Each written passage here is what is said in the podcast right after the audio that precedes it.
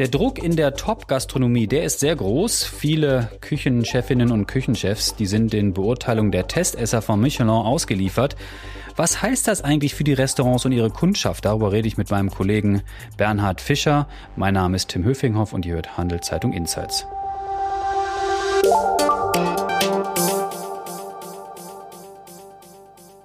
Hallo Bernhard. Hallo Tim. Du bist nicht nur Wirtschaftsjournalist, sondern auch Restaurantexperte. Wann immer ich kann. Genau. Und sag mal, wir sprechen heute über die Gastronomie und ihr Geschäft und über Sterne, wie man sie gewinnt und sie verliert. Jetzt mal vielleicht ein bisschen anekdotische Evidenz. Wenn ich abends durch Zürich gehe, da sehe ich viele Restaurants recht gut gefüllt. Ähm, trotzdem lese ich bei uns und bei anderen Wirtschaftspublikationen oft von Personalmangel in der Branche.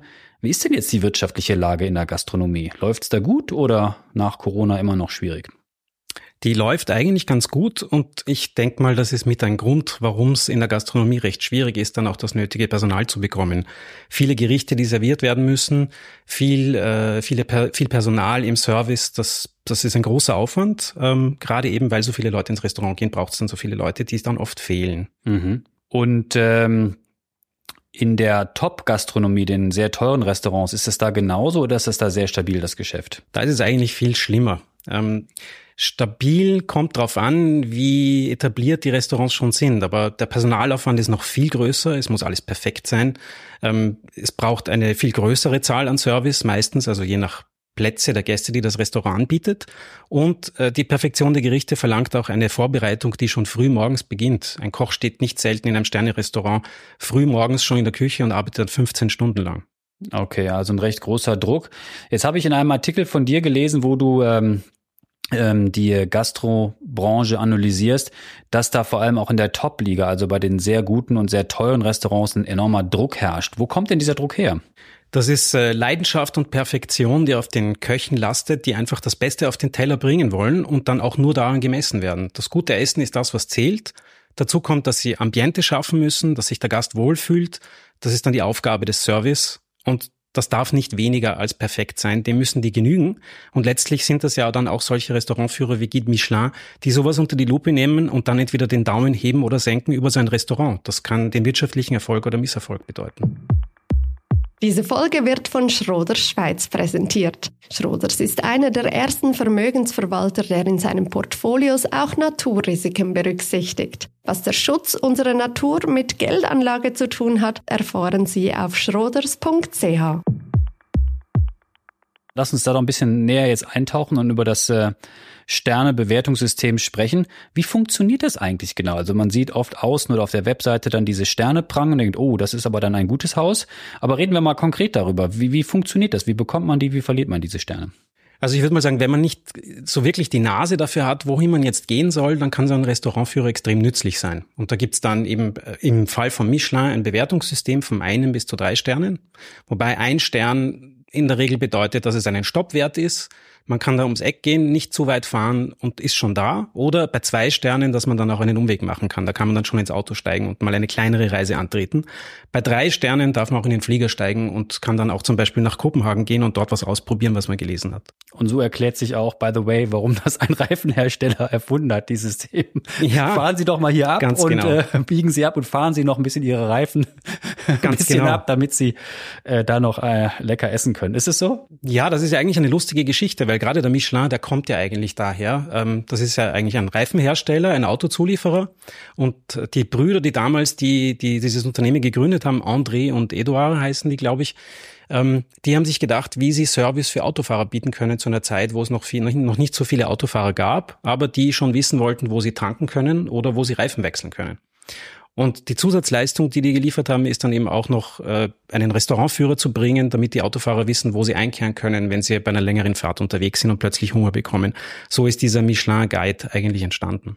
Und heute fährt man dann mit dem Tram oder Heute oder steigt man in den Flieger und wenn man nach Hause kommt, steigt man nochmal ins Auto und geht dann nochmal ums Eck in den einen Sterner, ja. Okay, und wenn man jetzt einen Stern bekommen hat, äh, kann man das natürlich gut nutzen für sein Geschäft. Kann, man kann ihn aber auch verlieren, die Sterne, die man hat. Das ist dann besonders bitter. Ähm, die Köche geben alles, damit sie wenigstens einen Stern bekommen. Ähm, der kann dann auch genauso schnell wieder verloren gehen, wie man ihn gewonnen hat. Mhm. Besonders schlimm wird's dann, wenn einer sich schon zu zwei oder sogar drei Sternen hochgekocht hat und dann einen Stern verliert. Das wirkt sich dann unmittelbar in der Gewinnrechnung des Restaurantbetreibers aus. Also man sagt in der Regel, ein Stern ist 10 bis 30 Prozent mehr Umsatz. Wenn man den Stern verliert, dann ist das unmittelbar gewinnrelevant und zwei bis fünf Prozent weniger Gewinn. Also es gibt manche, die leiden so sehr darunter, dass sie dann das Geschäft sogar zusperren müssen. Also auf der einen Seite, wenn man einen bekommt oder mehrere bekommt, ein super Marketing-Booster. Ganz der genau. Laden ist voll und wenn man sie verliert, dann bleiben die Gäste weg. Die große Ausnahme ist, wenn einer schon lange im Geschäft ist, dann kann er auf Stammkundschaft zurückgreifen dann die ist er eher safe. dann den Koch oder die Köchin. Ganz genau, ja. Ist nicht doch, ist doch nicht so schlimm. Okay. Jetzt noch mal ein bisschen zurück zum Geschäft. Wer vergibt das jetzt? Du hast gerade schon einen Anbieter genannt. Gibt es da noch andere?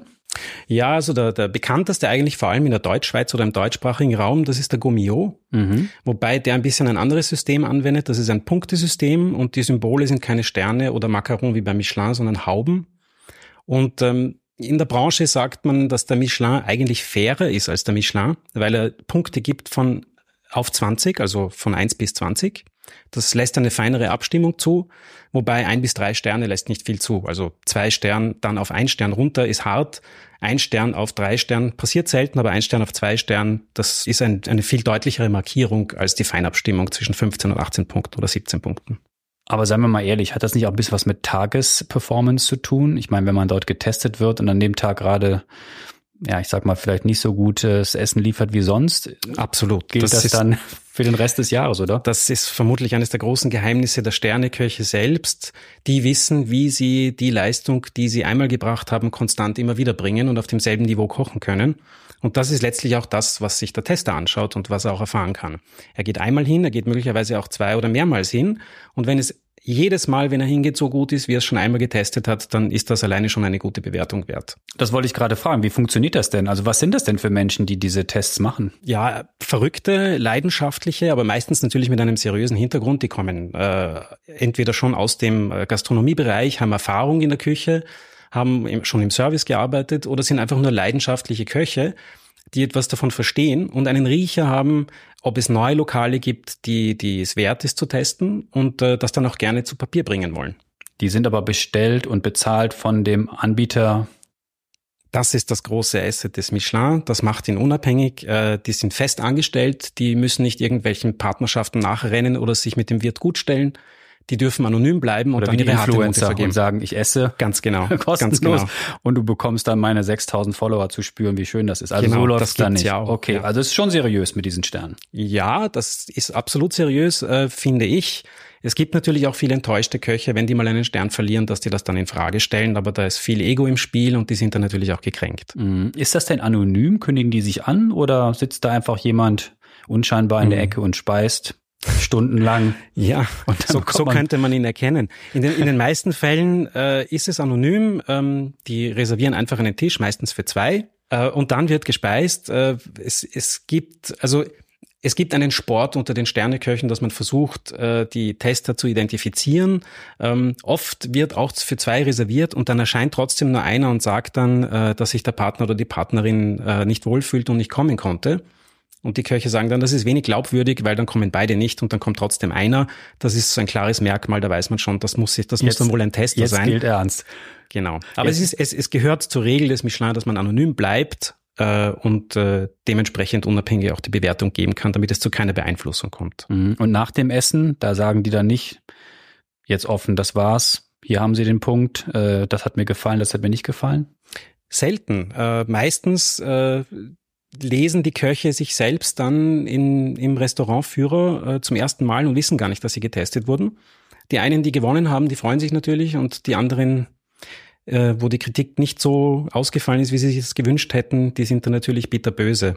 Ist es denn überhaupt heutzutage noch relevant, also in Zeiten, wo man TripAdvisor und Google und andere Anbieter hat, wo man ja, und viele andere Bewerbungsplattformen auch, wo man sein Urteil hinterlassen kann. Äh, ist, zählt das nicht mehr als diese Sterne? Das ist die große Konkurrenz, vor allem für so einen etablierten äh, Führer wie den, wie den Guide Michelin. Die Google Reviews, äh, die ja jeder konsumiert, ähm, ich auch, ähm, sind meistens relevanter. TripAdvisor liefert viele Fotos, dann sieht man auch noch schon im, im Vorfeld, wie, wie das Essen aussieht, von dem man sich eigentlich überraschen lassen wollte.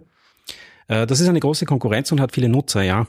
Ähm, aber deswegen hat der Guide Michelin auch eine Kooperation jetzt mit TripAdvisor und auch mit The Fork. Das ist noch relativ neu. Das sind solche Online-Plattformen, weil Michelin verstanden hat, man muss auch ins Online-Geschäft gehen. Die Printausgabe des Michelin bringt dem Unternehmen kein Geld mehr und da werden auch nicht mehr so viele Ausgaben verkauft. Weil das Bewertungssystem ist natürlich unheimlich wichtig auch, weil es zieht eben Kunden an oder hält sie eben fern und äh, genau. Das Bewertungssystem ist, ist, ist da der Schlüssel, dafür steht auch der Michelin und wirbt letztlich auch damit, dass er da den Online-Plattformen etwas voraus hat. Es kommt ja oft vor, dass bei den Google Reviews dann steht, äh, ich war unzufrieden mit dem Restaurant, weil es war kein Platz für meinen Hund oder es gab irgendwie äh, einen vorbei. zu starken Windzug ja. und äh, mir war kalt, weil das Fenster offen war. Das sagt aber nichts über das Essen aus. Wenn ich was über das Essen wissen will, ist der Michelin sicher die bessere Variante. Was fließt denn in deren Bewertungen, diese Top-Bewertungen noch in diese Sternebewertung noch mit ein? Auch der Service, die Freundlichkeit oder ist es wirklich nur, wie das Essen, Anführungsstrichen, nur wie das Essen zubereitet wird? Im Grunde genommen ist es ein Gesamtpaket, das es ausmacht, aber der Fokus liegt ganz klar auf der Qualität des Essens, dem Geschmack, die Kreativität, das, was auf dem Teller kommt, die Harmonie auf dem Teller, die, wie, wie der Teller angerichtet ist, spielt auch eine große Rolle, wie balanciert die Gerichte sind. Also, dass man merkt, der Koch hat das auch abgeschmeckt, er weiß, was er da tut und er weiß, mit dem Grundprodukt umzugehen. Und wenn dann auch noch der Service gut ist und man sich wohlfühlt, wenn dann auch noch möglicherweise ein großer Weinkeller im Hintergrund ist, vielleicht sogar noch ein Käsewagen oder sogar eine Zigarrenkiste, na dann. Diese Folge wird von Schroders Schweiz unterstützt. Wie Schroders Nachhaltigkeit in seinem Investmentprozess integriert und Fortschritte misst, erfahren Sie unter schroders.ch. Jetzt hast du schon sehr eindrücklich erzählt, was es bedeutet, wenn man einen Stern bekommt, nämlich mehr Geschäft, äh, auch mehr Druck, ihn zu halten. Und wenn man ihn verliert, weniger Geschäft und noch mehr Druck, weil man dann äh, heruntergestuft wird. Gibt es denn nicht auch Menschen in der Küche, die sagen, du, ich will das gar nicht, ich möchte einfach ein solides Geschäft haben und das führt zu viel mehr Druck, diese Sternedebatte? Das, das werden interessanterweise ja immer mehr. Ähm, es gibt die, die sagen, sie wollen überhaupt nicht teilnehmen und das gar nicht da reinkommen. Manchmal lässt sich nicht verhindern, weil getestet werden sie trotzdem und dann. Oh je, ich habe einen Stern bekommen. Ganz genau, ja. Wenn ja. sie ihn gewinnen, dann dann drücken sie ein Auge zu und lachen. Nein, ähm, die die Politik einfach äh, für nicht gut halten, die so ein Restaurantführer mit sich bringt, nämlich diese Daumen nach oben, Daumen nach unten Politik und dass damit eigentlich nicht wirklich geschätzt wird, was für ein Aufwand und was für eine Arbeit und eine Gastbewirtung eigentlich dahinter steht. Und dann gibt es natürlich jene, die zuerst den Michelin bekommen haben, den Stern und glücklich sind und davon profitiert haben. Und wenn sie ihn verlieren, dann sind sie böse und dann aber auf die Idee kommen, das ist es nicht mehr wert, weil der Druck ist so groß. Ähm, es gibt ja auch den schlimmsten Fall, der vor einigen Jahren in der Schweiz passiert ist, wo sich ein Drei-Sterne-Koch erschossen hat, weil er einen Stern verloren hat. Mhm. Soweit soll es nicht kommen und die Kritik wird immer lauter, dass das Sternesystem mehr Druck macht, als dass es Geschäft bringt. Was erzählen denn die Menschen in der Küche, die mit dir gesprochen haben? Du hast ja für deine Recherche auch mit einigen geredet. Äh, wie empfinden die das? Kokettieren die da mit dem Stern und sagen, ja, das war nicht so schwer, wir arbeiten am nächsten? Oder sagen die, oh Gott, ich will keine Sterne mehr haben? Also nicht so schwer, das sagt wohl keiner. Ähm, aber es ist durchaus unterschiedlich. Ähm, ich habe mit äh, Philippe Chevrier gesprochen vom Domaine de Chateauvieux zum Beispiel. Der ist jetzt 63 Jahre alt, der hat 29 Jahre lang zwei Sterne gehabt. Das ist eine unglaubliche Leistung und ist ein gutes Beispiel dafür, wie konstant man auf dem Niveau kochen muss, damit man so eine Leistung halten kann und so eine Bewertung. Hat ihn aber jetzt verloren. Und der fühlt sich ungerecht behandelt. Äh, da hat man gespürt, der Mann ist gekränkt, kurz vor der Pension. Also er sagt jetzt, er will noch 30 Jahre weiter kochen. Ein anderes Beispiel ist Marie Robert. Die hatte einen Stern bekommen vor zwei Jahren, glaube ich, äh, hat ihn jetzt aber wieder verloren, hat in der Zwischenzeit auch ein Kind bekommen, ähm, weiß bis heute nicht, warum sie den Stern verloren hat und würde sich gerne verbessern, muss aber um Kritik betteln und kriegt sie trotzdem nicht. Da herrscht doch einiger Unmut. Dann gibt's aber natürlich auch die andere Seite. Äh, zwei äh, Sterne-Beispiele in Zürich vor allem, die jeweils einen Stern gewonnen haben. Das eine Restaurant heißt Elmira, das andere heißt Wöschi in Wollishofen ähm, die mit äh, innovativen Konzepten und, äh, und, und recht niedrigen Preisen im Fall von der Wöschi versuchen, an den Gast zu kommen und so trotzdem eine Sterneküche zugänglich zu machen. Und die freuen sich natürlich riesig, dass sie da prämiert wurden, weil sie dann eine Möglichkeit haben, mehr zu verdienen und äh, ihre Kunst dem Gast auf den Teller bringen können. Du, zum Schluss, lohnt sich denn ein Besuch beim Sternekoch oder bei der Sterneköchin oder werde ich da mehr abgezockt, als ich äh, super Essen bekomme? Wie ist dein Fazit? Soll ich mich da unbedingt ausprobieren. Äh, es ist es wert. Wer, wer in Zürich ins Kino geht, sich Popcorn leistet, äh, der zahlt da nicht weniger. Ähm, man, wer, wer Lust hat, was Neues auszuprobieren, Lust hat auf äh, Innovation am Teller, auf äh, neue Aromen und Geschmäcker und damit auch sein, sein Gaumenuniversum erweitert, sage ich mal, erweitern will, der, der hat damit nur gewonnen. Das kann ein Erlebnis sein.